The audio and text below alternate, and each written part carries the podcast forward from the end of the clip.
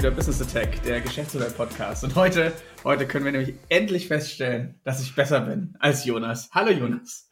Hallo, ich freue mich. Ähm, heute geht es um Geschäftsmodellthesen, einen kurzen Recap von 2022 und natürlich auch unsere heißesten Thesen für 2023, weil wir haben ja beschlossen, sämtliche Jahresausblicke für 2023 sind schon durch.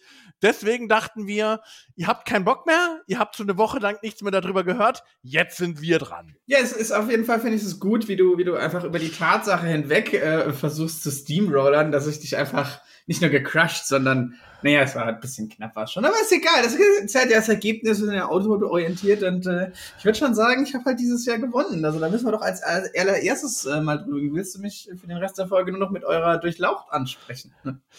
Ähm, das natürlich nicht, vor allem weil es knapp genug war. Ähm, erstmal begrüßen wir natürlich alle unsere Zuhörer und Zuhörerinnen. Ähm, es ist ja schon eine Weile her, genauer gesagt, der am 5. August 2022 haben wir unsere letzte Folge aufgenommen. Seitdem ist ganz viel passiert der eine oder andere ist von der Startup-Welt wieder in die Corporate-Welt geflüchtet, der andere ist in die Unicorn-Welt geflüchtet. Ganz viel ist in unserem Leben seitdem passiert. Nichtsdestotrotz, unserem Podcast bleiben wir treu. Genau, also ich meine, weil die, die eine Zuhörerin, die wir haben, die wollen wir ja nicht enttäuschen, ne? Also da sind wir, da sind wir knallhart, außerdem hören wir uns einfach viel zu sehr gerne selber reden, äh, als dass wir dann auf, der, auf diese Droge natürlich verzichten könnten. Aber es ist auf jeden Fall, macht wieder Spaß, mal wieder was aufzunehmen hier. Also, das stimmt. Das stimmt. Wollen wir gleich ähm, mit der großen ähm, Charmoffensive, äh, beziehungsweise ähm, äh, bei dir Charm ja, Charmoffensive. Ja. wollen wir gleich mit anfangen. Äh, unseren Thesen 2022 war so ein bisschen analog die Folge auch ähm, letztes Jahr im Januar. Dort haben wir die ein oder andere ähm, steile oder weniger steile These ähm, aufgestellt. Und willst du vielleicht gleich mal mit deiner ersten These starten, damit wir sie einem knallharten Faktencheck unterlegen können? Also als äh, Web 3 äh, Apologet, der ich ja bin und äh, der große Verfechter des Metaverse, hat sich natürlich gesagt, dass die erste große Abmahnwelle die Creators von NFTs betrifft. Und ähm, wir haben ohne Ende natürlich Lawsuits gefunden. Wir waren uns ein bisschen einig, uneinig dann auch in der Vorbesprechung, ob es jetzt Massen ähm, äh, also ab, als Abmahnwelle gelten könnte. Ähm, trotzdem haben wir in den äh, Bedingungen, die waren dann doch zum Glück recht eindeutig formuliert, deswegen wir uns darauf geeinigt haben, dass ich dafür 0,5 Punkte bekomme. Ähm, wollen wir kurz ein bisschen drüber reden? Also NFTs, mehr Luft kann ja nicht raus sein, würde ich jetzt mal sagen. Kann ein Markt toter sein als tot? Das war zu dem damaligen Zeitpunkt aber noch nicht unbedingt abzusehen. Also gerade damals ging es mit diesen Board Apes erst so richtig los. Äh, äh, es wurden auch zig NFT-Podcast äh, gegründet. ähm, der ganze Hype war so richtig am Rollen. Also zumindest im Januar 2022 war jetzt noch nicht abzusehen, dass der NF, dass das Ganze so schnell wieder in sich zusammenfällt. Äh, das auf jeden Fall. Deswegen war es ja auch äh, in dem Fall eine steile These. Aber ähm, ich glaube, da hat sich ja, also äh, ich glaube, gefühlt, die, die, die Hype-Cycle werden auch noch immer schneller. Also du kannst jetzt von Hype zu, äh, das ist die Zukunft, zu äh, eine Blase platzt, alles in einem Jahr. Das ist, muss man eigentlich auch erstmal schaffen, ne? Mhm. Ähm, also ich würde sagen, so ein bisschen so der Hype ist so, ich würde sagen, so, wenn man es vielleicht so ein bisschen zurückverfolgt, vielleicht so ab ähm, August September 2021 bis wirklich, wie gesagt, im Januar 2022, wo wir die Folge aufgenommen haben, war noch wirklich so richtig Peak-Hype. Mhm. Und auch am Weihnachten auch noch, wo sich dann auch eigene NFT-Studios und so weiter gebildet haben. Aber auch damals ähm, sind wir ja auch so ein bisschen schon auf äh, ähm, einige Aspekte eingegangen, wie absurd das teilweise ist. Also Stichwort Link zu JPEGs und so. Ja. Ähm, von dem, was der Signal-Gründer, der Moxie Marlin Spike damals auch ja. einen interessanten Artikel zugeschrieben hatte. Ähm, ja, auf jeden Fall ähm, müssen wir dir da leider den halben Punkt geben, weil ähm, es ging auf jeden Fall in die Richtung, weil tatsächlich einiges an ähm, einige NFT-Kunstwerke einfach gnadenlos aus dem Netz geklaut wurden. Das auf jeden Fall. Und also es ist halt immer noch so, ne? Äh, oh Wunder, äh, es wird zwar immer gesagt, ne? Das ist, gehört dann dir und das ist dein digitales Copyright, aber es ist halt kein Copyright teilweise. Deswegen gibt's da halt auch einfach relativ viele Prozesse gerade, wo überhaupt erstmal juristisch geklärt wird, ob ein Link bzw. ob ein NFT denn überhaupt ein Copyright sein kann. Ich hoffe ja nicht, weil äh, ich will immer noch äh, die ganzen Crypto-Bros einfach weinen sehen. Das ist ähm, der Nektar, an dem ich mich labe. Das ist genau das. Ah, ich, ich, ich, ich bin einfach, äh, war ein gutes Jahr für mich, weil ich einfach also zumindest in dem Aspekt, weil es ist einfach, es ist einfach schön zu sehen, wie diese ganze Web 3 Bubble und diese ganze Bubble einfach komplett implodiert und hoffentlich bleibt nichts als Asche übrig. Naja, das, wir kommen ja da gleich nochmal drauf. Ähm, jetzt Stichwort Generative AI. Also das hätten wir, wenn es damals schon Doll-E oder sowas äh, in der Massenverbreitung gegeben hätte, hätten sie natürlich äh, zumindest das Copyright-Problem nicht gehabt, weil sozusagen alles computergeneriert gewesen wäre. Ja, weil und weil wir natürlich in dem äh, also kleiner Spoiler, aber weil wir natürlich im äh, in der im Remix des Remix des Remix nehmen, habe ich auch eine äh, verwandte Copyright-These genommen als erste These für dieses Jahr. aber apropos Copyright, ähm, willst du deine zweite These mal? ja, also meine These war, ähm, dass es äh, basiert auch ein bisschen auf Web 3.0 eine D-Finance-App à la PayPal geben würde, ähm, die aber auch äh, eine gewisse Verbreitung hat. Also Apps gibt's ja für alles, ja, das zählt erstmal nicht, ja. Jeder irgendwie äh, äh, White Dude in the mid-30s hat damals ein Krypto-Startup gegründet ähm, und wollte irgendeine äh, D-Finance-App rausbringen. Das, das ist jetzt natürlich noch kein Kriterium. Es gab tatsächlich eine, insbesondere mit Metamask und Co. durchaus eine höhere Verbreitung der Wallets. Aber dass man jetzt das jetzt wirklich im Alltag ähm, gemerkt hat, ähm, also im Sinne von, wir waren gerade essen, überweist mir das mal auf meine Wallet. Äh, äh Soweit war es dann da noch nicht. Insofern 0,5 Punkte, weil es gab zwischendurch tatsächlich äh, zwei, drei Apps, die es auch in den App Store etwas weiter oben geschafft haben. Aber ähm, jetzt im Sinne von wirklich Alltagsrelevanz ähm, kann man dem Ganzen natürlich nicht zugestehen. Ja, also da muss man einfach sagen, ähm, da haben wir dann das salomonische Urteil gemacht, weil wir uns natürlich vorher ähm, standesgemäß äh, eine Viertelstunde darüber gestritten haben, ob ich was für die Abmahnwellen kriege, dann musst du auch für die Existenz einer App, auch wenn jeder und äh, Zuhörer und Zuhörerin eigentlich weiß, dass du den nicht verdient hast, musst du auch äh, dafür 0,5 Punkte bekommen. Ähm, aber hey, wir sind schon besser als letztes Jahr. Also eigentlich jetzt schon. Hatten wir da nicht irgendwie dann einen Punkt jeweils oder so, weil einfach alles. Naja, egal. Lass, lass uns nicht über unsere Failure reden. Ähm, Gibt es zu dem Thema noch was zu sagen? Eigentlich nicht wirklich, außer mm, Also die Frage ist, ähm, könnte man diese These natürlich für dieses Jahr wieder aufwärmen? Ich würde sagen, erstmal nein. Ähm, also das ist irgendwie ein, aus meiner Sicht tatsächlich muss es jetzt zumindest in der westlichen Hemisphäre irgendwie doch noch mal einen vernünftigen Competitor zu PayPal geben. Ähm, vielleicht auch einfach im Sinne dessen, dass ähm, die Google und Apple da jetzt noch mal so einen Direct Transfer Button irgendwie einführen oder sowas. Das könnte ich mir vielleicht vorstellen, um an dem Markt noch stärker zu partizipieren. Aber ähm, das wäre jetzt dann sozusagen ja auch nur eine Produkterweiterung in dem Sinne. Ja, also ich würde jetzt auch sagen, ich meine, es ja, du brauchst halt, ne, da sind wir wieder beim Henne-Ei-Problem von, es wäre ja in dem Sinne dann eine Plattform beziehungsweise eine Universallösung, die so krass genutzt wird von den UserInnen, dass äh, ähm, im Endeffekt es die Verbreitung finden kann, die PayPal einfach jetzt hat. Und ich also glaube, in den USA muss man sagen, gibt es noch eine App, die heißt Venmo, die recht verbreitet ist, wo es auch viel mit Splitten geht und Splitten von Rechnungen und so weiter. Also es gibt schon durchaus auch Alternativen äh, zu PayPal, auch im Westen. Ähm, ist in Europa jetzt nicht so bekannt. Äh, die App hier ist es tatsächlich immer noch das klassische ähm, PayPal, but we shall see. Ähm, ich sag mal so, ähm, immer guter Indikator ist, wenn die Sparkasse das dann nochmal als Produkt äh, anbieten will.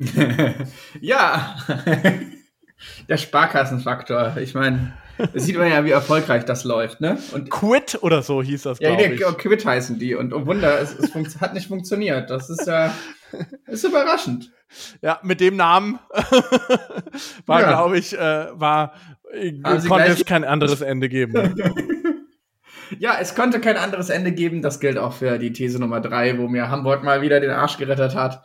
Ähm, es geht darum, ich habe gesagt, in einem existierenden System wird es vollautomatisierte autonome Züge geben und die integriert werden und ähm, sah nicht so gut aus. Und dann habe ich nochmal zum Glück geguckt und auch mit deiner Hilfe. Und Hamburg hat es eingeführt. Also was zu erwarten war, aber es ist halt jetzt nicht, sage ich mal, im Sinne der These, dass es komplett alles übernimmt.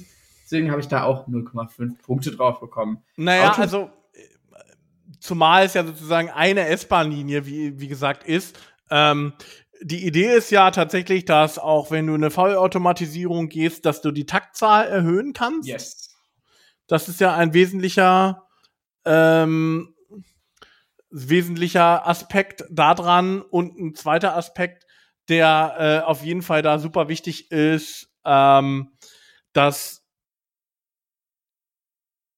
wahrscheinlich ist, wie du auch gesagt hast, ähm, in einem existierenden System, das immer schwieriger ist. Ich glaube tatsächlich, aber wenn wir jetzt über wirklich komplett neue Städte reden, hier wie so Neom in Saudi-Arabien oder so, da wird es natürlich gleich voll automatisiert sein. Ja, genau. Also das ist ja wieder der, das Phänomen, das wir auch damals in der These dann besprochen hatten, dass im Endeffekt ähm, die Integration in bestehende Systeme, vor allem in Interaktion mit menschlichen TeilnehmerInnen halt immer ein größeres Problem ist, weil dann musst du halt doch wieder die Safeguards einbauen und so weiter und weil Menschen machen immer dumme Sachen, die muss man mit einplanen und deswegen ist es immer schwerer. Trotzdem ähm, ist, glaube ich, die These würde ich auch eigentlich dieses Jahr wieder machen. Es wird einfach immer mehr kommen, wahrscheinlich dann vielleicht auf abgegrenzten neuen Strecken und so weiter, weil es macht einfach Sinn. Für sowas kann ich es halt benutzen. Vor allem, wenn man jetzt noch ein bisschen weiterdenkt. Ich hätte damals leider halt gesagt, äh, dass es nur in Europa und in den USA ist. Ich hätte einfach nur Asien sagen müssen, dann hätte ich leicht gewonnen. Ähm, aber also zum Beispiel, wer schon mal in Seoul war oder ähm, in Tokio oder sowas, da gibt's ja äh, praktisch so, die halten die U-Bahn, äh, die U-Bahnen oder die S-Bahnen, je nachdem, wie man die da definiert, die halten immer auch an vorgefertigten ähm, Glaswänden, wo die dann Türen jeweils aufgehen. Das heißt, da habe ich dann auch den Faktor der Menschen, die am Bahnsteig stehen, auch sozusagen praktisch jetzt schon raus, da geht es dann eigentlich relativ einfach. Und ich glaube, das, das ist in ganz vielen Städten so. Ja. Das ist das Berlin auch eine große Ausnahme oder generell deutsche Städte. Das ist ein ja. ganz, auch in Europa gibt es das in vielen Städten. Da sind die Leute immer so ein bisschen irritiert. Auch, dass man hier einfach reinläuft und sich dann quasi eine Fahrkarte kauft. Ganz viel, in ganz vielen Systemen ist das ja erstmal Zugang. Auch. Ja. Also, ich glaube, da wird sich viel tun und es macht auch total Sinn. Und ähm, insofern äh, verdiente 0,5 Punkte würde ich einfach mal sagen. Ähm, aber apropos Autonomie, Jonas, hier, du darfst jetzt auch mal deinen einen großen Punkt, den ah, darfst du jetzt hier. Ja, danke Cruise, danke Cruise San Francisco. ähm, sie haben tatsächlich äh, Mitte letzten Jahres tatsächlich die Lizenz bekommen. Ähm, Cruise ist eine GM-Tochter, äh, also auch größtenteils auch von GM finanziert, sind aber natürlich auch ein paar äh, Venture Capital Geber drei. Und tatsächlich ist es so, dass du in San Francisco ähm, über eine App ganz normal dir ein Taxi rufen kannst äh, und auch irgendwo hinfahren kannst. Es sind noch nicht sonderlich viele Fahrzeuge, aber es Entscheidende ist, dass es das äh, bei Cruise jetzt größtenteils auch ohne Sicherheitsfahrer gibt. Genau, da gab es auch nicht viel zu diskutieren, äh, erfreulicherweise mal. Ähm, ja, äh, wir werden jetzt, also da wird ja jetzt das Spannende eigentlich, ob sich der Business Case rechnet, weil da ist es jetzt ja dann praktisch, läuft es so, wie also sozusagen die ganzen Venture Capital Firmen sich haben überzeugen lassen, so kann man es, glaube ich, ganz gut ausdrücken. Also ist die, also jetzt kann man ja wirklich endlich mal testen oder beobachten, ob die Nachfrage denn wirklich so da ist, wie man immer gedacht hat, dass sie da wäre. Ja, also gibt natürlich verschiedene Aspekte. Jetzt muss man es halt explizit noch anfordern. Es sind natürlich deutlich weniger Fahrzeuge. Das heißt, es, es lohnt sich nicht. Es ist jetzt kann jetzt noch nicht klassisch gegen Uber mithalten, wo halt die Verfügbarkeit ja, äh, sozusagen größer ist. Ja. Der zweite Aspekt ist, dass du im Sinne der Überwachung, also aus der Zentrale wiederum viel mehr Ressourcen brauchst. Ja, aber ich meine, das wird sich ja, das ist ja dann auch wieder in der Theorie ist halt, ne, also auch da werden ja Trainingsdaten gesammelt und so weiter, dann kann man das ähm, gegebenenfalls verbessern. Aber es ist auf jeden Fall ein super spannender Use Case, das einfach mal weiter zu beobachten. Ich glaube, da. Da sind äh, wir auf jeden Fall ähm, an einem Tipping Point, würde ich sagen. Ja. Ähm, der der, der, der, der kommen wird. Ähm, natürlich bei, wie bei allen Autonomie-Themen ähm, wird natürlich das, der langfristige Effekt äh, äh, unterschätzt und der kurzfristige Effekt überschätzt. Ja. Äh, das ist tatsächlich auch dort so. Aber ähm, man sieht schon, dass einige Städte da wirklich mutig sind und das erlauben und das ist doch schon mal was deutlich anderes. Ja, also für mich ist halt echt interessant, weil es, glaube ich, so das erste, der erste Real-Life-Case so langsam wird natürlich mit Hochfahren und so weiter, wie du richtig gesagt hast, Verfügbarkeit, ja, ja, ja. Aber ich glaube, es wird halt so der erste Use-Case, wo man beobachten kann, ob der Business-Case dann klappt, außerhalb des MAO-Bereichs gerade, also mhm. also Maintenance, Repair, Overhaul, mhm. wo ich halt einfach immer im Normalfall relativ viele klare Kosten habe mit dummen Sachen, wo aber im Normalfall halt ähm, keine EndkundInnen äh, im Endeffekt betroffen sind. Und das ist jetzt halt mal ein Autonomie-Case, der im Endeffekt mit richtigen Menschen in, ähm, interagieren muss und halt nicht nur irgendwie eine Drohne, die dann äh, so festgelegt ist, irgendwelche Stromtrassen abzufliegen und zu gucken, ob da was ist oder nicht. Also ja. das wird, das ist super spannend, einfach halt auch, ja, also und äh, vor allem mich wird interessieren und deswegen, ich glaube, wir könnten da auf jeden Fall ähm, vielleicht mal sogar einen Podcast drüber machen, so im Ende, Ende nächsten Jahres. Für mich wird halt super interessant zu sehen, wie die Adaption eigentlich der Menschen ist. Also wie sie damit umgehen, ob das äh, am Anfang komisch ist und dann einfach ganz normal wird oder wenn der Skepsis bleibt und so weiter. Ich glaube, das ist ein super cooles äh, Ding, was man weiterhin ähm, ja, also mit Realdaten, ne? Das ja, ist, das genau. ist wirklich das Interessante. Äh, ich meine, es gibt ja zig äh, Fahrkliniken und so mit autonomem Fahren und so, aber das ist dann halt doch immer so ein, so ein, so ein, so ein geschützter Bereich und mit Realdaten ist es deutlich spannender. Ähm, Glaube ich auch, und da würden sicherlich auch die ersten Studien schon Ende nächsten Jahres mit Sicherheit draußen sein. Gut, kommen wir leider zur äh, These of Shame wieder. Nächste These. Nee, das ist meine These, kommt jetzt. Du bist doch dann danach erst dran. Du hast doch jetzt gerade deine These gemacht und ich habe ja gesagt, dass äh, die Konsolenthematik also die Lieferarbeit von Konsolen, äh, weiterhin genauso scheiße wird, wie sie 2021 schon war.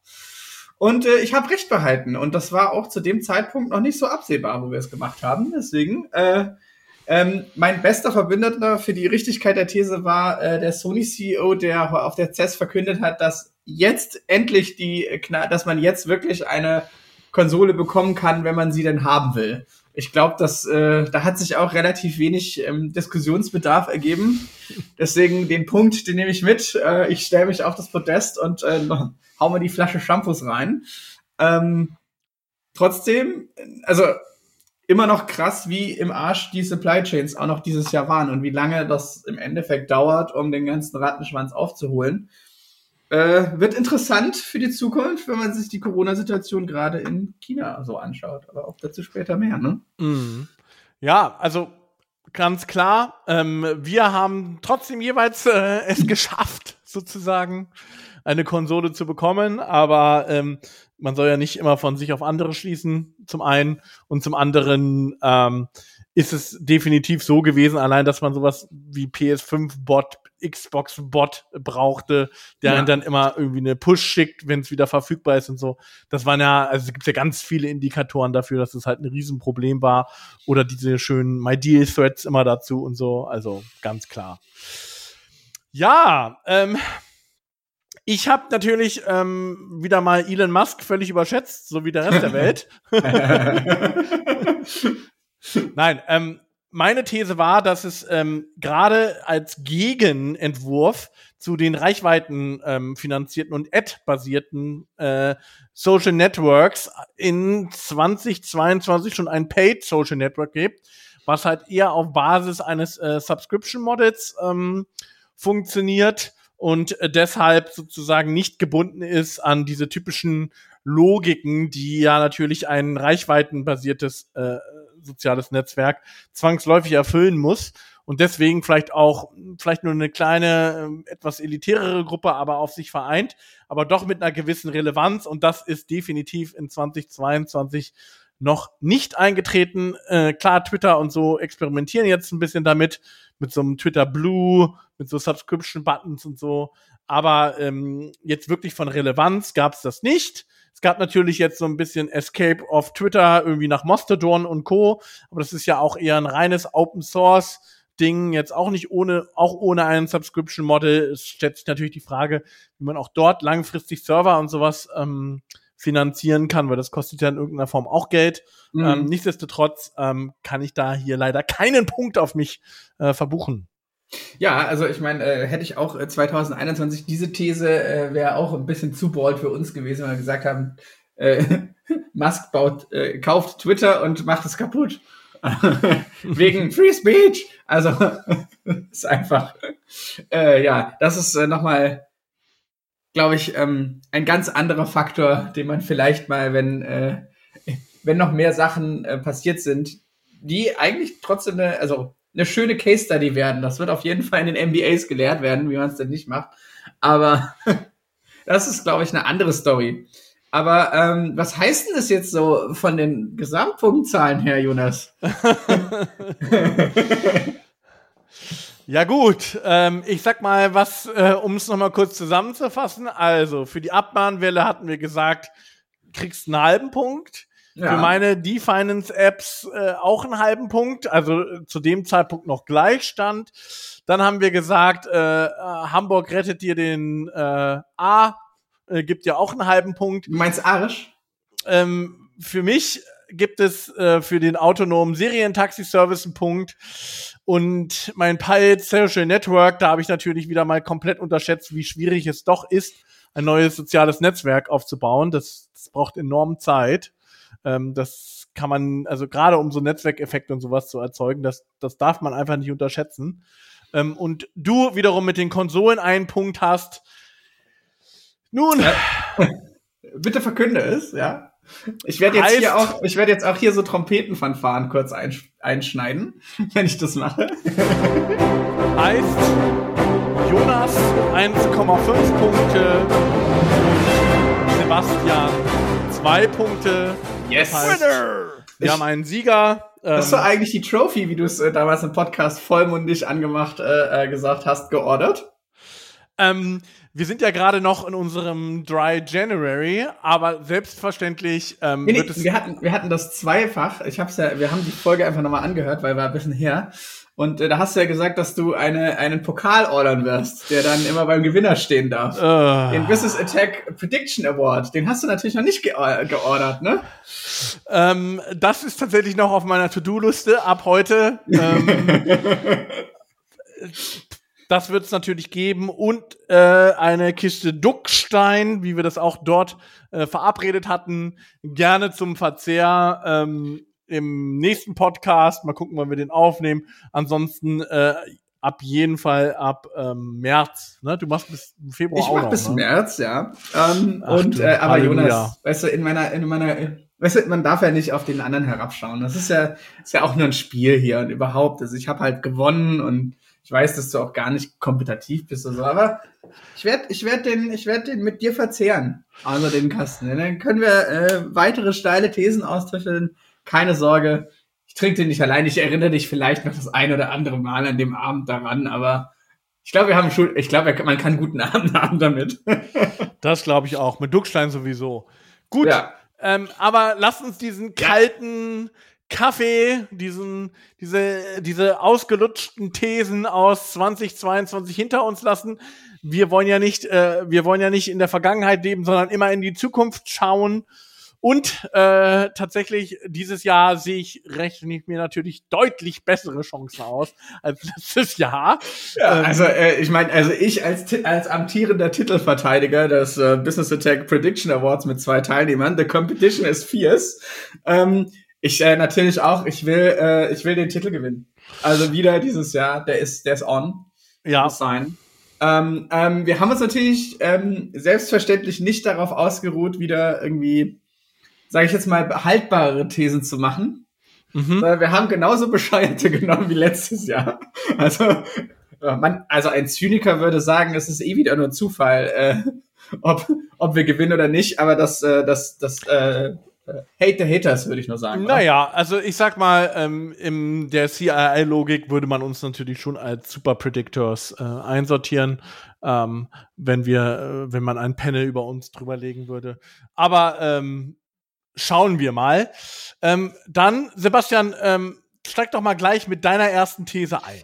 Wie vorher schon gesagt und äh, praktisch, also Chekhovs Gun hatte ich auf den Tisch gelegt und schon angeteasert muss man jetzt natürlich aufnehmen. Ich sage, äh, wir haben ja gerade diese lustige Entwicklung mit ChatGTP und dem ganzen äh, OpenAI äh, Training Model. Das ist jetzt gerade GDP 3, es kommt bald GDP 4, äh, was nochmal deutlich mehr Datenpunkte hat und so weiter.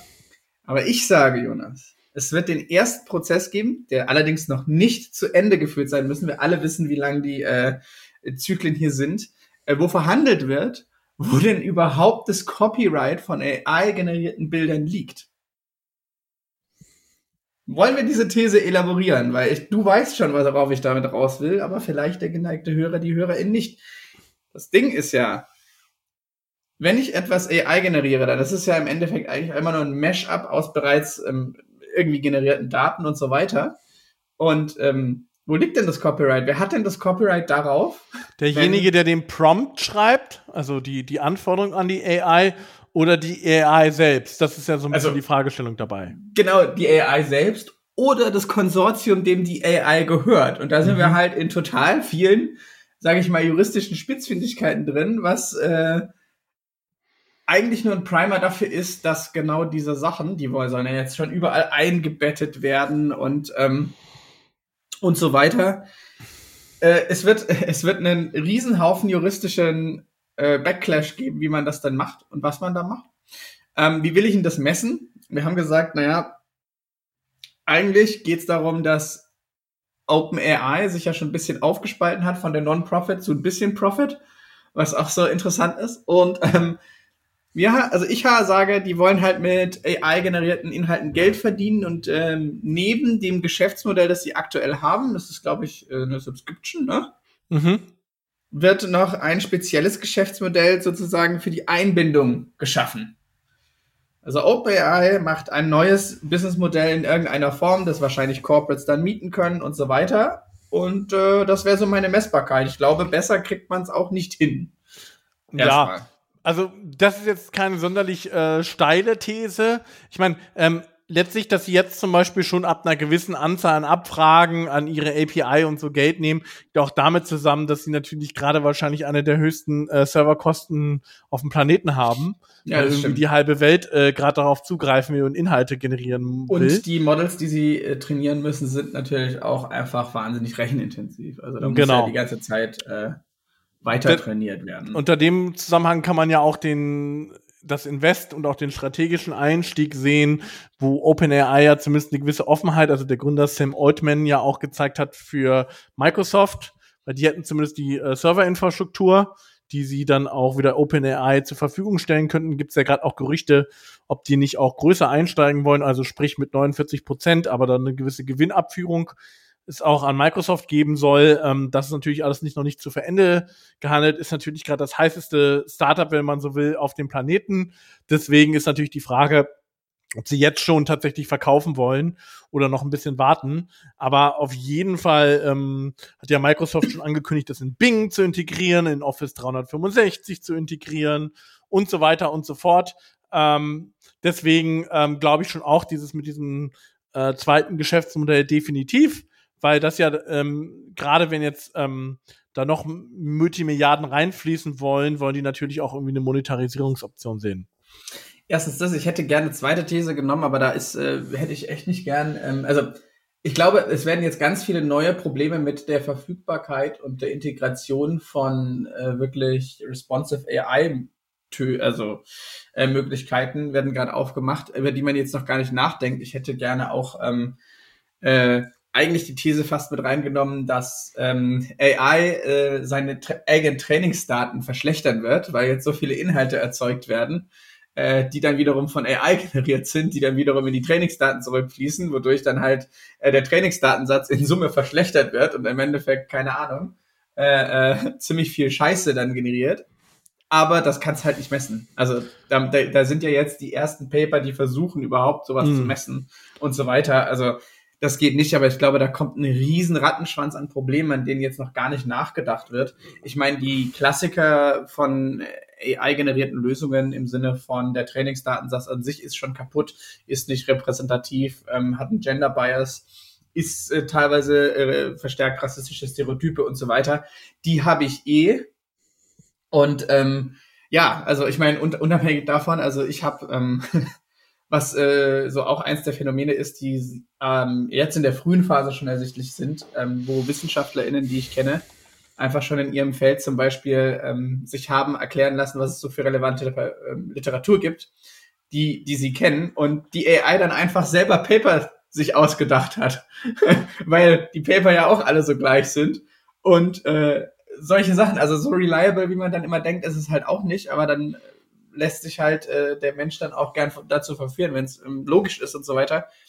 Ja, also äh, summa summarum, ich glaube, das wird wahnsinnig spannend auf einer analytischen Ebene, was da alles für Folgen rauskommt. Ja, also da gibt's, das kann man ja auch ein bisschen auseinander diskutieren. Ich habe gestern ein äh, Podcast gehört mit Richard Zocher, heißt der, glaube ich. Das ist so einer der führenden deutschen AI-Forscher, der dann auch in Stanford und so weiter da unterwegs war, der wiederum jetzt ein eigenes Startup aufgebaut hat. U.com heißt das. Ist im Prinzip auch eine Suchmaschine. Wir reden ja bei ChatGPT und Co. Das sind ja alles NLP-Modelle, also in irgendeiner Form Sprachmodelle, die in äh, ähm, Daten dann übertragen. Das kann natürlich gesprochene Sprache sein, Bildsprache sein, aber eben halt auch äh, geschriebenes. Ähm, und das erste Feature, was sie zum Beispiel integriert haben, um sich von ChatGPT abzugrenzen, war ähm, eben so eine Art Quellen-AI noch dazu zu bauen. Das heißt, aktuell hast du das Problem, dass du in ChatGPT keine äh, Quellen dazu, saubere mhm. Quellen dazu ähm, angezeigt bekommst und praktisch alles als gleichwertig ähm, bewertet wird. Okay. Und das ist natürlich ein Riesenproblem, ähm, weil du natürlich sozusagen relevantere Informationen und weniger relevante Informationen hat. Auch bei ChatGPT gibt es sowas natürlich schon, weil sie ja wiederum sich das teilweise auch aus Google holen und Google ja wiederum Relevanzkriterien drin hat. Also yes. es ist nicht, es ist nicht völlig falsch. Aber eben genau das, wenn du jetzt sagst, schreib mir mal ein wissenschaftliches Paper, wenn du dann noch so, so eine Art Quellen-AI dazu hast, die dir dann auch immer wieder guckt, dass du noch die Primärquellen und sowas überprüfen kannst, ist das natürlich super spannend. Und ich glaube, dieses, diese Themen, äh, äh, diese ganzen Themen auch von Ethic AI und so weiter, die bleiben natürlich klar. Ähm, und das ist halt, glaube ich, auch so ein bisschen das ähm, in die Richtung, die, in die es hingehen will. Und das yes. ist vielleicht auch wieder der Edge, den vielleicht noch Europa hat. Aber ich habe auch da das Gefühl, ne, ChatGBT ist jetzt schon wieder aus den USA und so. Ist schon spannend, äh, wie wir es regelmäßig ja, dort wieder verkacken. Das schon, aber ich meine, das ist doch eigentlich auch das, was wir schon in vergangenen Podcasts immer wieder hatten. Also ich glaube, ähm, Europa wird die AI-Stärken, die wir dann doch auch haben, viel eher im industriellen Bereich ausspielen. Also, weil da liegt ja jetzt, ich meine, Maschinenbau und so weiter. Ich glaube, das wär, sind eher die Felder, wo man äh, dann eventuell brilliert und wo dann halt nicht so viel drüber gesprochen wird, beziehungsweise weil es einfach nicht so erlebbar ist. Um, ja, ähm, ich gebe dir schon recht, aber wenn sozusagen äh, ein AI-Modell äh, nun mal von Millionen von Menschen gefüttert wird, hat es vielleicht schon ein gewisses Competitive Edge auch gegenüber sozusagen B2B-Spezial-AIs, wo du dir sozusagen die Datensets wieder selber bauen kannst. Ähm, ich habe ja gleich noch eine These äh, zu dem Thema, vielleicht können wir das an der Stelle auch nochmal diskutieren es geht jetzt ja vor allen Dingen darum, Anwendungen darauf zu bauen, die wieder auf diesem Primärmodell wie ChatGPT, gibt es jetzt ja auch noch anderes aus UK, Alchemist heißt das, glaube ich, ähm, was ähm, dass das wieder relevant ist, sozusagen die Anwendung dafür, um es dann auch wieder für den Anwender noch einfacher nutzbar zu machen, wobei ja ChatGPT schon relativ einfach nutzbar ist, mhm. aber eben gerade diese ganze Prompt-Logik und so halt noch radikal mit einer UX zu erweitern und sowas da wird es jetzt vor allen Dingen drum gehen. Yes, aber wir sind uns, glaube ich, einig, dass es wahnsinnig spannend ist, was da alles rauskommt. Und ich glaube, das wird nicht der letzte, das letzte Mal sein, dass wir darüber gesprochen haben. Nee, also, aber also. wenn man da natürlich guckt, also das ist halt wieder so ein schönes Hockeystick-Sache, ne? Jahrelang ja. äh, sozusagen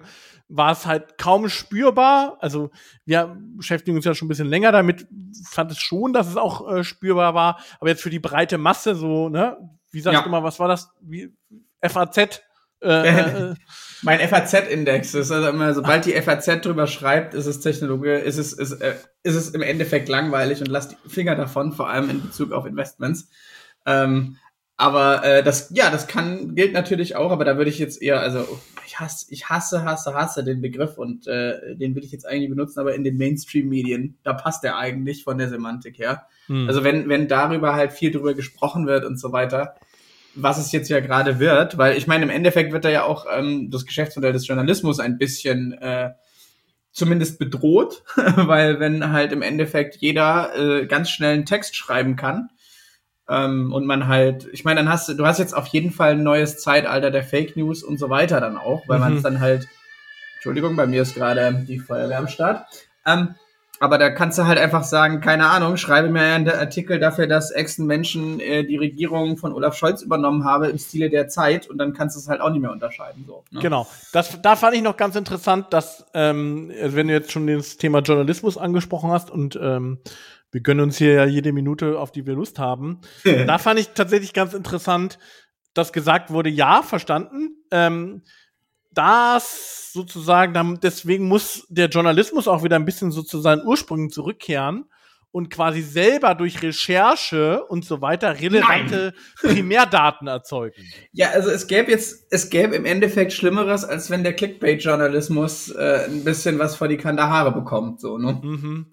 Nee, aber, aber auch da, in, im Sinne dessen, dass du sozusagen etwas Neues, Relevantes erzeugst, mhm. ja, ähm, und dann bist du ja der AI noch einen Sprit voraus, weil die kann sozusagen äh, häufig ja auch nur Bekanntes äh, wieder reproduzieren. Aber wenn du es eben schaffst, ähm, durch eine Recherche, durch, äh, dass du irgendwo wirklich vor Ort bist, direkt mit Leuten sprichst und so weiter, ähm, wenn du es da schaffst, sozusagen relevante Primärdaten zu erzeugen, dann hast du wieder eine schöne Abgrenzung zu, äh, ich sag mal, AI-generierten Inhalten. Ja, also wie heißt es so schön in meiner OSINT-Community wurde nur gesagt, dass äh, you can't replace human, also human intelligence. Und äh, das gilt halt auch dafür, weil eine AI wird eins nicht können, sowas wie Quellenschutz, sowas wie äh, das menschliche Versprechen, Bauchgefühl, ich bleib an dieser Story dran und so weiter, obwohl äh, against all odds und sowas, da ist schon einfach, da wird sich viel tun. Ich glaube zum Beispiel, dass halt, also das, das gilt ja auch zum Beispiel für den Wissenschaftsbereich, wo ich mich jetzt ja ganz gut auskenne. Schule, jedes Schulreferat ist relativ ja. schnell. jedes äh, Paper relativ ist, schnell erzeugt. Ja, also Paper schreiben und so weiter. Also das Gute ist, in Zukunft wird, also ich meine, und das muss ja nicht mal schlecht sein. Also ich hatte ganz oft beim Paperschreiben einfach das Problem, dieses White Paper Problem, wo ich einfach mhm. da saß und keinen Anfang gefunden habe. Wenn ich wirklich originäre, also wenn ich wirklich coole Forschungsdaten habe und im Endeffekt nur ein Paper darüber schreiben muss, dann kann das einem auch ganz schön viel Arbeit abnehmen. Genau, und also, das ist ja genau dieses ähm, Blank Paper Problem, genau, und das ist ja hat Microsoft auch schon äh, was zu veröffentlicht, dass sie das zum Beispiel in Word und sowas integrieren wollen, ähm, dass du dann erstmal schon mal ein paar Vorschläge bekommst und äh, dann so ein bisschen da aus, aus, aus diesem typischen Phänomen rauskommst. Okay, gut. Kommen wir vielleicht zu meiner ersten These, sonst trotzdem ein bisschen ja, harter Cut.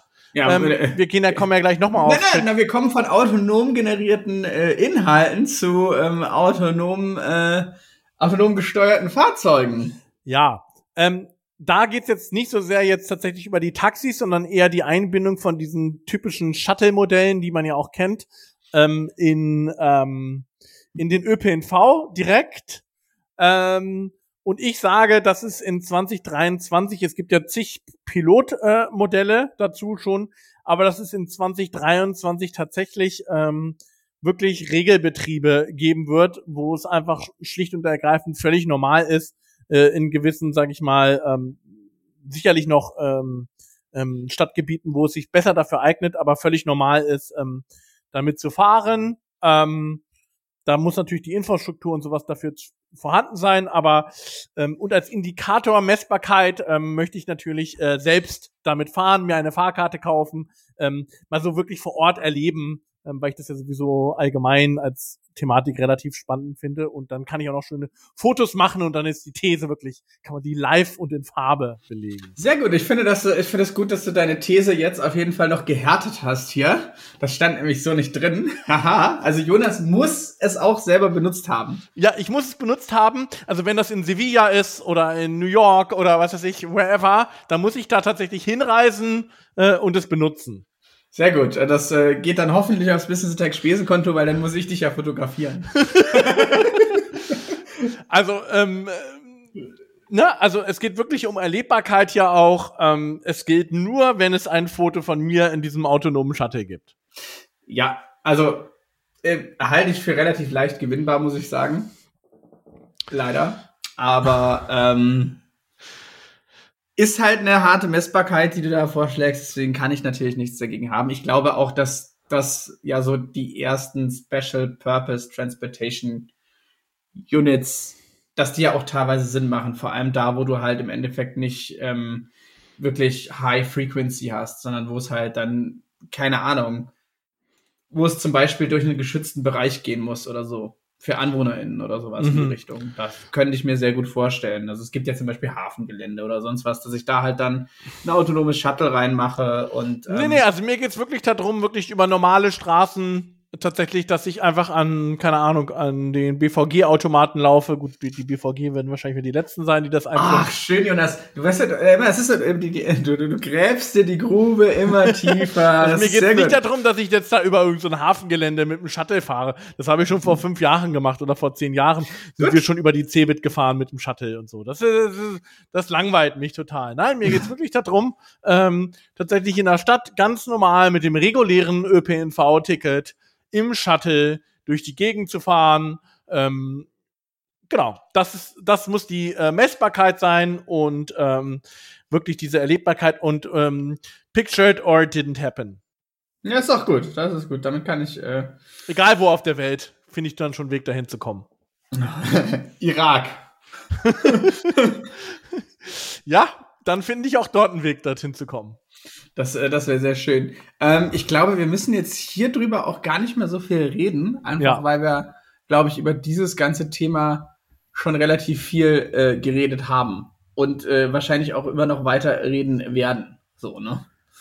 Also äh, was meinst du, das ähm, autonome Autonomie und Shuttle-Thema und so weiter. Das würde ich sagen, ziehen wir auch noch mal eine separate Folge ja. Äh, genauso wie vielleicht sogar auch unsere ChatGBT Generative AI. Da würde ich gerne auch noch mal eine Special-Folge zu machen.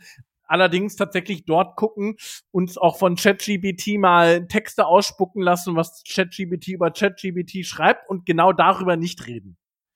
Sehr gut. Ich fände, äh, nee, ich fände es viel besser, dass äh, wir, wir geben da mal ein, schreibe uns ein Skript äh, im Stile von ähm, Business Attack. Also wir müssen doch, das ist doch relevant genug, als dass wir äh, da schon in den Trainingsdaten hoffentlich Von sind. Von 2021?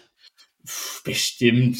Total. Also du, also du weißt ja, also wir sind doch absolut groß darin, unsere eigene Relevanz zu überschätzen, ne? Also. Mhm. Na gut, dann schauen wir mal. Ähm, dann mache ich, handle ich auch ganz schnell noch meine äh, zweite These ab, die da auch so ein bisschen hingeht. Ich habe ja gesagt, ähm, es geht jetzt weniger um die Primärmodelle, äh, mhm. sondern vor allen Dingen auch auf Anwendungen, die darauf basieren. Natürlich bei ChatGBT total naheliegend Content-Erstellungstools. Ja. Ähm, wie will ich das messen? Also irgendetwas, ähm, was automat AI-basiert äh, Content erzeugt, ähm, wird unter den Top 10 Anwendungen im iOS äh, Store sein. Damit kann man schön nachprüfen. Ähm, und sie revolutionieren tatsächlich den Markt und ähm, werden LinkedIn noch unattraktiver machen, als es ohnehin schon ist. Ja, LinkedIn, das äh, Instagram für Boomer. Das ist äh, einfach, es ist, es ist, also jetzt mal kurz ein kleiner Side-Rant, es ist einfach, es ist unerträglich geworden. Es ist einfach unerträglich. Es ist mir scheißegal, was für äh, was für tolle Geistesblitze ihr im Endeffekt gerade auf dem Klo hattet. I don't care. Leute. Aber das, das, das, ich sag ja, auf diesem Niveau schafft das ChatGPT schon lange. Natürlich, da kannst du einfach nur den Viral Post Generator anwerfen und äh, äh, ja, Post wenn du den, wie gesagt, noch ein bisschen AI-mäßig anfütterst, dann äh, äh, äh, wirkt der auch noch ein bisschen authentischer. Dann kannst mhm. du noch ein bisschen Emotionen hinzufügen. Ich hatte ja, wie gesagt, mit Copy AI auch mal rumgespielt. Die sind ja auch schon relativ weit, was dies anbelangt. Und deswegen ist es doch super, dann können 80 Prozent der Posts ohnehin schon äh, ähm, automatisiert sein. Ja, dann baue ich mir aber wiederum, eine, muss ich ja bei Detection Engine bauen, die mir diese Posts automatisch rausfiltert. Äh, das ist tatsächlich auch eine Anwendung, die sie Anwendungen, die da selbstverständlich kommen, ne? Für alle ja. möglichen Bereiche, dass man halt irgendwie versucht, wieder eine Mustererkennung drauf äh, zu legen. Und je nachdem, wie gut halt die AI ist, wird sie halt erkannt oder halt auch nicht. Ja, also, ja, deine, also das ist, glaube ich, die, ne, da merkt man, du hast, du hast Angst. Das ist die These, die dir den Punkt bringen soll. Aber die Messbarkeit ist halt, äh, ähm, aber da müssen wir jetzt sagen, ist es eine, die war mal in den Top 10 Anwendungen oder, nee, die ist die ganze Zeit da drin. Sie wird da drin sein, ja. Gut. Also ich weiß nicht, ob sie es dauerhaft schafft, weil da ähm, ist ja ähm, äh, spätestens zum Jahresende Tinder und Co. schaffen es dann wieder hoch. Ich sag aber, ähm, da würde ich jetzt noch mal einführen, weil, wenn ich sie gerade sehe, sie ist für zwei Monate im Jahr da drin. Weil, das äh, ist lang. Ich sag ja. mal zwei Wochen. Zwei Wochen. Ah, okay. Ja, okay, das gebe ich dir. Aber da hast, brauchst du nur ein blödes Clubhaus und dann hast du diese. Naja, egal. Gib ja, sie dir. Klar. Gib, gib mal sie dir. Also sowas wie Lenza AI, da gab es ja auch schon das, wo viele jetzt ja sozusagen Fotos von sich erzeugen und so. Ich bin da, bin da recht optimistisch, ähm, dass es sowas geben wird. Gut, kommen wir mal zu deinem Thema, ähm, was du muss jetzt. Mir auch, muss mir auch einen Punkt holen jetzt, ne? Ja, was du irgendwie ausgewählt hast, um jetzt irgendwie deinen neuen Arbeitgeber zu promoten, oder ich weiß es nicht. Nee, ist einfach, ich beschäftige mich halt einfach wieder gerade viel damit und beziehungsweise es ist ja auch ein super wichtiges Thema. Äh, Ausbau der erneuerbaren Energien. Oh Wunder, es ist wichtig, das hätte ja niemand ahnen können. Ähm, mit ähm, Ukraine-Krieg und so weiter nochmal ja, ne, völlig hat ja nochmal aufgezeigt, dass Strategic Dependencies irgendwie auch äh, eine eher doofe Sache sind. Ähm, und dank der CDU sind wir ja wahnsinnig äh, hinten dran, was den Ausbau eben dieser äh, agiert. Wir hatten ja schon mal eine, eine Top-Notch Solarindustrie, die dann, ja, in dem Fall kann man wirklich sagen, aufgrund der CDU ähm, zerstört wurde. Ähm, so, aber wir haben halt Ausbauziele und die sind teilweise ja ganz gut ambitioniert. Ich sag aber, naja, wir werden sogar drüber sein bei Solar um mindestens 15 Prozent. Und ähm, das große Problem, deswegen ist es auch eine harte Ziele. Ich sage, wir kriegen sogar die Ausbauziele beim Wind hin.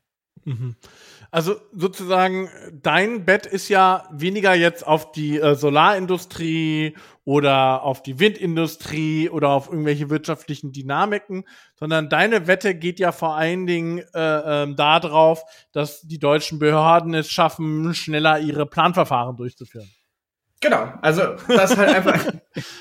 Also ich meine, und das ist, also wenn du kannst jetzt alles sagen, was du willst, aber das ist eine wirklich steile These. weil also wenn, es geht jetzt, weil dass man prinzipiell ohne Ende Windparks und sowas bauen könnte, wenn das, na gut, teilweise ähm, gibt es da tatsächlich auch noch ähm, durchaus auch noch wirtschaftliche Probleme an der einen oder anderen Stelle. Aber nichtsdestotrotz, das verstehe ich alles, aber es geht ja vor allen Dingen darum, dass die äh, Planungs- und Genehmigungsverfahren so lange dauern. Erstens das und ähm, wir haben ja einen Backlog jetzt irgendwie, es dauert im Durchschnitt, glaube ich, sieben Jahre, ein Windrad zu ähm, genehmigen. Und da hat wohl das Ministerium von Habeck gerade schon viel getan. Allerdings, äh, wie gesagt, ich sage halt, und aktuell vor allem bei der Windkraft glaubt eigentlich keiner der Experten, denen ich so folge, daran, dass es in irgendeiner Form machbar ist, was da als Ziel drin steht. Und ich sag, nee, nee, es ist ein Ruck durch Deutschlands Amtsstuben gegangen. äh, auf einmal lieben alle Windkraft und jeder will so ein Ding im Garten haben. Not in my backyard? Nein. In my backyard, please, ist das neue, äh, die neue mhm. deutsche Kultur. Und äh, wie gesagt, also bei den Solaranlagen glaube ich halt einfach dran, äh, allein durch die Strompreise und so weiter, dadurch, dass jetzt relativ viel Regulierung wegfällt, wird einfach, werden einfach relativ viele Sachen installiert Auch werden. Steuerliche Vorteile dann ab diesem genau. Jahr. Und äh, die Balkonkraftwerke sollen jetzt einfacher werden, dass man einfach mhm. äh, so ein Ding drauf macht und äh, mit Perschuko-Stecker ansteckt und sowas. Ich glaube, da wird's, also da wird's 15 Prozent mehr, als äh, wir dachten. Und wie gesagt, und ich sage, Windenergie, nein, wir schaffen die Ausbauziele. Gut, du hattest ja auch hier diesen schönen, äh, an dieser Stelle nochmal die Empfehlung, diesen schönen Energiemonitor von der Zeit äh, ja, das verlinkt. Ist so, genau. Das, das ist da, vielleicht da auch mal super, um dich da zu informieren. Da ähm, ist ja super, dann, dann können wir das gleich schön äh, mittracken. Ich glaube, das ist auch fast wieder ein eigener Podcast, den wir mal machen können, was man denn mit ganz viel grüner Energie noch alles weitere Schöne so in Deutschland eigentlich machen könnte. Wenn mhm. wir mal äh, diesen Motor endlich umlegen würden und weg von fossilen kommen, so, ne? Mhm. Ja, also da, wie gesagt, da müssten wir mal ein bisschen dann in die in die Tiefe gehen. Vielleicht jetzt nichts für so eine für so eine äh, knackige These, aber da ist es ja extrem spannend. Ähm, da würde ich muss man auch mal gucken, ob man sich da vielleicht nicht sogar mal einen Gast oder eine Gästin dann tatsächlich noch einlegt. Weil ich würde gerne vor allen Dingen das Thema Energiespeicherung äh, nochmal dann diskutieren wollen. Ja, also falls wir da irgendjemand kennen oder falls hier jemand zuhört sogar, der sich da auskennt, mhm dann äh, freuen wir uns, äh, darüber zu reden. Wir können nichts anbieten als unsere aufrichtige äh, aus unser aufrichtiges Interesse, aber äh, und ein interessiertes Fachpublikum. Ja, äh, genau. Also wir haben ja natürlich das äh, beste Publikum aus hunderttausenden Menschen, die uns hier zuhören. Gut, jetzt ähm, stell mal dein Licht nicht unter den Scheffel. Ähm, ich sage, ähm, das, was wir im Prinzip ja auch zweieinhalb Jahre äh, durchgezogen haben, wird jetzt natürlich auch der neue Trend. Dreieinhalb, Jonas. Wir waren dreieinhalb. Ja. Okay. das, was wir dreieinhalb Jahre äh, durchgezogen haben, wird jetzt der neue Trend. Nicht so sehr, weil die Leute das besonders toll finden, sondern weil ganz viele, ich sag mal, von ähm, den Gründer und Gründerinnen, die jetzt äh, gründen wollen, es schwierigeren Zugang wieder zu Kapital bekommen. Eben einfach deshalb, weil die Exit-Szenarien auch wieder kleiner werden, das Einfluss auf die Multiples hat und ähm, oh Wunder, ähm, insbesondere auch diese ganzen Seed-Investoren und so, die gesagt haben, nein, nein, unser Investment-Horizont sind sieben Jahre, zehn Jahre und so und wir haben Ey. genügend Dry Powder hier und wir wollen unbedingt investieren. Wir ähm, gehen auf jeden Fall den ganzen Weg mit euch. Es dann doch nicht tun. Ganz ja. schlicht und ergreifend doch nicht tun. Vor allen Dingen, wenn dann eher Safe Bets machen und wenn es halt wirklich tatsächlich äh, neue Themen sind oder Themen sind, die jetzt nicht nur entweder irgendwie da AI im Namen haben, ich glaube, da geht noch was äh, aktuell oder tatsächlich auch auf das Energiethema oder sowas einzahlen, sondern Themen, die da links und rechts liegen, die werden es enorm schwierig haben. Und deshalb glaube ich tatsächlich, dass Bootstrapping wieder ein neuer äh, Trend wird, äh, ja, was ja bei einer klassischen Unternehmensgründung sowieso relevant ist. Da hat man ja häufig sowieso kein Fremdkapital.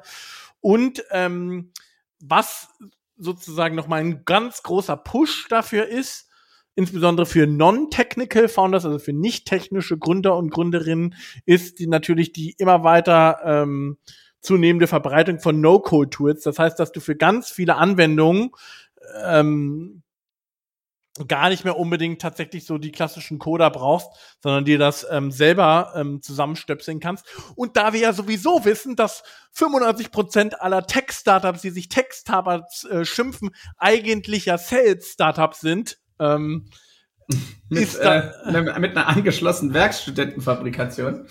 Zum Beispiel ähm, ist das äh, tatsächlich für deutlich mehr Firmen und Startups relevant als ähm, äh, ursprünglich ähm, gedacht. Ja, vor allem kommt ja jetzt dann auch bald Script GDP als neuer Dienst, den man äh, buchen kann bei OpenAI als neues Geschäftsmodell, wo man kleine Programmieraufgaben an die AI auslagert. Kannst du schon. Ich weiß, dass man das schon kann. Aber ähm, ist mir auch bewusst, aber ich ich also GitHub Copilot ja. gibt es zum Beispiel auch. Ähm, es gibt schon genügend Sachen und ich, wie will ich das Ganze messen vielleicht? Und dann, dann können wir da noch mal kurz in die Diskussion einsteigen. Ich sage, dass ein bis zwei Top-Startup-Gründer, sagen wir mal zwei, weil eins ist langweilig, ähm, zwei Startup-Gründer, ähm, die auf diesen schönen Top-Listen, die es immer gibt, äh, auftauchen und sagen, ähm, ich bin Non-Tech-Founder, ich habe mit reinen No-Code-Tools äh, und Co. mein Startup hier aufgebaut ähm, und ähm, völlig bootstrapped und habe auch kein Interesse an Fremdkapital. Sehr gut. Und äh, hier steht Management oder Kapitalliste. Manager-Magazin. Manager-Magazin oder Kapitalliste. Genau. Ja, ähm, ich glaube, yes. Also, ich glaube, es wird nochmal neu abgemischt, was Bootstrapping und was halt im Endeffekt äh, dann klassische Start-up-Reisen angeht. Ich könnte mir nämlich wirklich vorstellen, dass du zum Beispiel halt echt sehr sophisticated ähm, MVPs damit bauen kannst dann. Also dass wir an den Schritt kommen, wo man sagt, so hier, also das, was wir im Endeffekt halt jetzt mit äh, guten Leuten zum Glück gemacht haben, unser MVP und so weiter, dass man da halt ohne, ähm, also der ist dann vielleicht nicht so rund und man muss ihn auf jeden Fall nochmal wegschmeißen, wenn man neu anfängt, aber man hat schon viel einfacher diese Reise dahin und sagt dann hier, das ist ungefähr das, was wir wollen, natürlich noch ein besserer UX und sonst was, aber deswegen brauchen wir Geld von euch, liebe Investorinnen.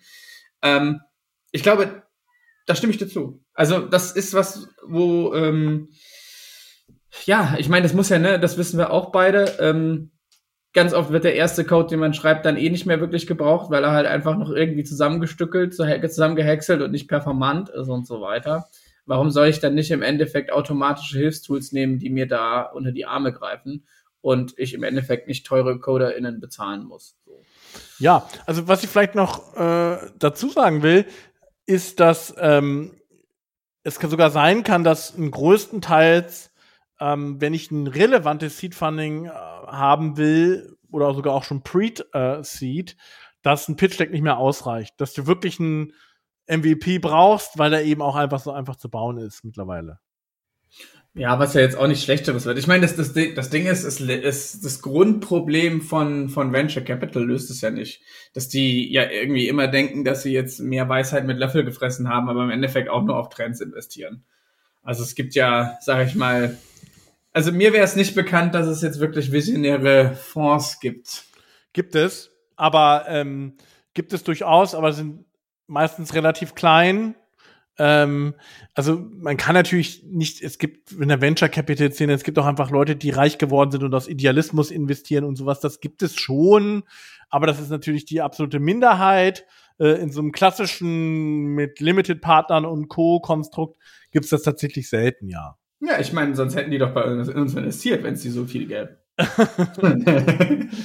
ja, also wie gesagt, wir wären wahrscheinlich mit Bootstrapping tatsächlich auch noch ein äh, Stückchen weitergekommen, aber ähm, wir, da, wir haben ja unseren äh, Traum oder unsere Idee ja noch nicht aufgegeben. Ähm, wir sind auch offen für Sparring, also das heißt, äh, an dieser Stelle gerne auch, ähm, wenn ihr tatsächlich das coolste Geschäftsmodell-Tool ähm, der, der Welt, Welt äh, ähm, kennenlernen wollt, nicht, ja? dann kommt natürlich auf uns zu ähm, an Ideen, wie man das ausbauen kann, mangels nicht. An der Stelle übrigens, Sebastian, hier mal Live-Brainstorming hier im Podcast. Ähm, sehr gut, sehr gut. Ähm, für ähm, Geschäftsideen und so weiter direkt äh, ChatGPT integrieren in den Assistant. Warum nicht, wenn es da eine einfache API gibt? Gibt es. Kannst du auf, kannst, könntest du sofort User Stories damit generieren. User Stories, du kannst auch sagen, hier die Branche, zack, zack, zack. Du hast halt ganz schnell generiert, du hast halt ganz schnell ein ausgefülltes Canvas und musst es für dich nur noch spezifizieren. Ich glaube, das ist tatsächlich so ein Missing Element, was uns nochmal richtig äh, pushen würde, aber das nur an dieser Stelle. Ähm, vielleicht kommen wir noch mal zu deiner dritten These. Ähm, die ist natürlich mal wieder schön pessimistisch. Äh, das kennen wir ja von dir, Sebastian. Ja, ich sag nämlich, die, also es steht hier, die Supply Chain ist wieder im Arsch dank Zero Covid. Also nicht dank Zero Covid von, äh, von China, das muss man ja auch sagen, hat ja für eine gewisse Zeit auch Sinn gemacht und hat ihnen ganz gut geholfen. Allerdings haben wir jetzt massive Nachholeffekte, dadurch, dass diese Zero Covid Policy jetzt dann doch äh, relativ rapidly aus ähm, ähm, äh, gehoben wird und wurde. Und ähm, das heißt halt wiederum, dass gerade die ganze Logistikbranche in China ein bisschen zusammenklappt. Und ich sage, die Supply Chain wird auch 2023 einfach äh, am, am Stressfaktor rumknabbeln, sage ich mal.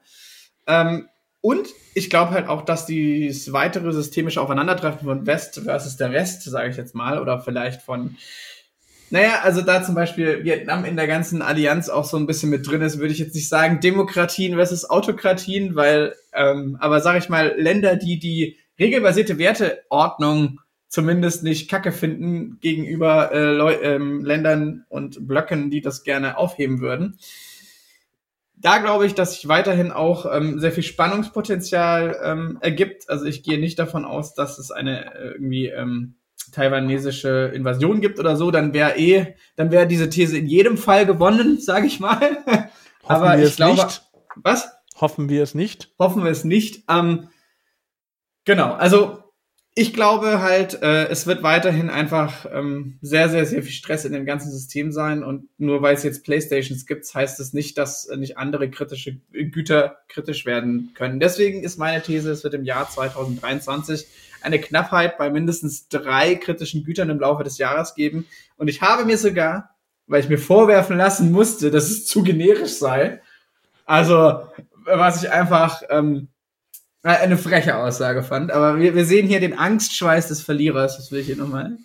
Äh, ich sage Medikamente, seltene Erden und Autoteile so auf Tier 2 Niveau. Also Tier 2 Niveau ist ja dann im Endeffekt so ein schon fertig zusammengebautes Teil. Tier 2 Niveau, was meinen wir damit genau? Ja, also ähm, Conti schraubt das dann zu einer Bremse zusammen, aber es gibt irgendein Bauteil für die Bremse, was ja. wiederum Tier 2 Zulieferer äh, erzeugt. Ähm, und ähm, aber so, noch nicht so das Spezi Gesamtsystem. Spezieller Kabelbaum oder so ein Scheiß. Ja. Mhm. Also sowas. Kabelbaum und, war ja in der Ukraine vor allen Dingen auch relevant, weil da ganz viele dieser Kabelbäume tatsächlich dort äh, produziert wurden. Deswegen gab es da auch zwischendurch echte Knappheit. Genau, und äh, das sage ich, diese, diese Knappheit gibt es.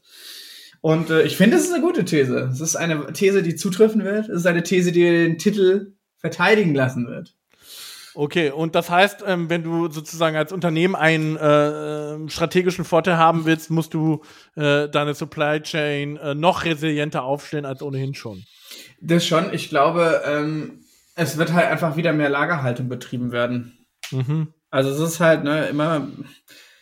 Ich glaube, das ist jetzt halt die, das, das hatten wir auch schon mal diskutiert, aber das ist jetzt halt genau das, worauf es hinauslaufen wird. Immer mehr Lagerhaltung im Endeffekt weg von äh, äh, ähm, hier wie hieß das Prinzip?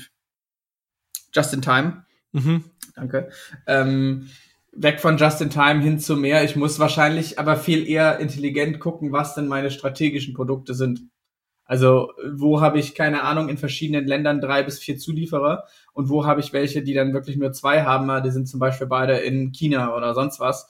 Und dann muss ich da halt einfach äh, ein, äh, ein Quartal komplett überbrücken können, ohne dass da gar nichts rauskommt. Manchmal also, geht's halt trotzdem nicht, ne? Ja, ja, klar. Also ich meine, wenn halt einfach gar nichts mehr kommt oder so, dann, dann geht's halt nicht. Aber ich glaube, da wird sich sehr viel auch tun und tut sich, glaube ich, gerade, weil man halt sieht, dass Just in Time bei äh, also bei, bei Klimawandelproblemen, bei kriegerischen Konflikten und bei systemischen Konflikten halt einfach nicht mehr verlässlich ist. Und ähm, um das nochmal in so einen globalen Kontext einzuordnen, glaubst du, dass das dann auch zur Deglobalisierung wieder führt? Jein. Also ich meine, wir sehen, wir, also es kommt halt auch an, wie man Globalisierung versteht, aber zum Beispiel dadurch, dass jetzt keine Hightech-Chips mehr nach China äh, gebracht werden dürfen, dass jetzt ähm, im Endeffekt äh, die Chipfabriken zurückgeholt werden würden. Ich würde eher sagen, es ist keine Deglobalisierung im Sinne von, es kommt wieder zurück in die einzelnen Länder, sondern ich glaube, es ist ein massiver Shift von, wir gehen weg von autokratischen Systemen, vor allem bei westlichen Firmen, hin zu ähm, wir diversifizieren die Standorte unserer Fertigungen viel mehr und gehen da dann vielleicht in ähm, Länder, die zwar eventuell ein bisschen teurer sind, aber die äh, verlässlicher politisch sind. Und, und ich glaube, es wird halt einfach noch mal mehr ähm, der Business Case neu gemacht bei Robo ähm, Automatisierung und Robotisierung. Also, dass man jetzt lieber vielleicht mehr für ein Werk ausgibt, aber das dann vielleicht sogar keine Ahnung, wenn man in den USA ist, in den USA aufbaut und da halt einfach eine komplette Roboterfabrik sozusagen aufbaut. Finde ich auch ganz interessant, ähm, warum das ja aktuell jetzt doch nicht so stark passiert, wie man sich das äh, vorgestellt hat. Hängt ja vor allen Dingen wiederum mit deiner These 2 äh, zusammen, weil insbesondere in Europa und Co. jetzt gerade die Energie so teuer ist. Deswegen mhm wird es ja teilweise gerade sogar zum Beispiel Intel mit ihrer Chipfabrik in Magdeburg und so teilweise ja sogar wieder zurückgezogen, weil ähm, wenn Energie noch so ein relevanter Faktor ist, ähm, da gibt's ja auch diese Anknüpfung wiederum ne, dazu. Ja, ja, ich meine, da sind wir auch wieder bei dem Punkt, dass äh, Bayern, dem tollen Bayern, Laptop und Lederhose, haha, äh, denen fällt gerade wahnsinnig auf die Füße zum Beispiel, dass äh, sie halt einfach so beschissene Energiepolitik und beschissene Politik gemacht haben. Da will kein Unternehmen mehr hin, weil es nicht genügend erneuerbare Energie gibt und halt jetzt genau einfach ähm, der CO2-Preis massivst wie Relevanz gewinnen wird. Es stellt sich niemand mehr eine Fertigung dahin, wenn ich nur fossile Energie äh, sozusagen oder Atomstrom zum Liefern habe, weil ich will ja schön meine Zertifikate ähm, haben oder bekommen. Ne? Also das sind ja auch Faktoren, die wir te die teilweise auch komplett untergehen in der ganzen Sache. Aber da, da kommen wir jetzt von der These sozusagen weg. Aber ich glaube halt auch die Supply Chain wird. Ähm, ich weiß auch gar nicht, ob sie jemals wieder normal laufen wird. Hm. Ja, also da müsste man vielleicht ein neues Normal definieren. Ja. Ähm, wie du ja auch schon gesagt hast, ein bisschen stärker weg von Just in Time und Co. Ich fand tatsächlich ähm, sch schöne These, weil vor allen Dingen gut messbar. Ähm, können wir auch am Ende des Jahres gut überprüfen. Auch hast schon drei äh, Kategorien genannt. Fantastisch. Ähm, ja, jeder von uns mit seinen drei Thesen. Ähm, Im Endeffekt hätten wir natürlich auch zehn oder zwanzig Thesen raushauen können. Vielleicht machen wir vielleicht auch nochmal so eine Mitteljahresfolge, wenn uns kein schönes Thema einfällt. das kann man ja immer machen. Ähm, aber Finde ich super, ist eine schöne Liste. Wir packen sie diesmal vielleicht auch direkt in die Show Notes, weil dann lassen sie sich mit einem äh, Klick äh, sozusagen überprüfen. Hab ja auch gelernt, dass man mittlerweile diese äh, Episodentitel nicht mehr so generisch halten soll, sondern tatsächlich einzelne Themen direkt in den Episodentitel mit reinmachen wollen. Das ist so noch so ein kleiner SEO-Tipp von mir. Jetzt äh, Chat-GP eingegeben oder genau. So, ich würde nee, sagen, das war auch ein schönes Ding. Wer hat noch mal gewonnen dieses Jahr? äh, letztes Jahr. Ähm, ich glaube, Herr Duckstein war das. Ja, äh, nochmal, wer war das genau? ich will es von dir hören. Ich will es hören. Gut, äh, da ich gucke auch äh, kleiner Blick auf die Zeit. Wir versuchen ja immer so uns um eine Stunde rum zu orientieren. ähm, Sebastian an, Schwarz! An dieser, an dieser Stelle, wir können nicht einen regelmäßigen Rhythmus versprechen, aber wir werden tatsächlich äh, doch äh, definitiv versprechen können, dass wir äh, uns mit aller unserer Anstrengung versuchen, etwas wieder häufiger einen Podcast aufzunehmen, weil wir äh, Bock, Lust, Energie und auch ähm, Freude haben, auch in die Diskussion mit euch äh, zum Beispiel zu gehen. Genau. Und ähm, ihr könnt das so viel an dieser Stelle. Unter Podcast at businessattack.de. Genau, weil wir bleiben natürlich online, wir bleiben stark. Ähm, ja, ich freue mich auch wieder, dass wir es äh, wieder mal geschafft haben. Und äh, dann sehen wir uns beim nächsten Mal. Ne? Tschüss. Tschüss.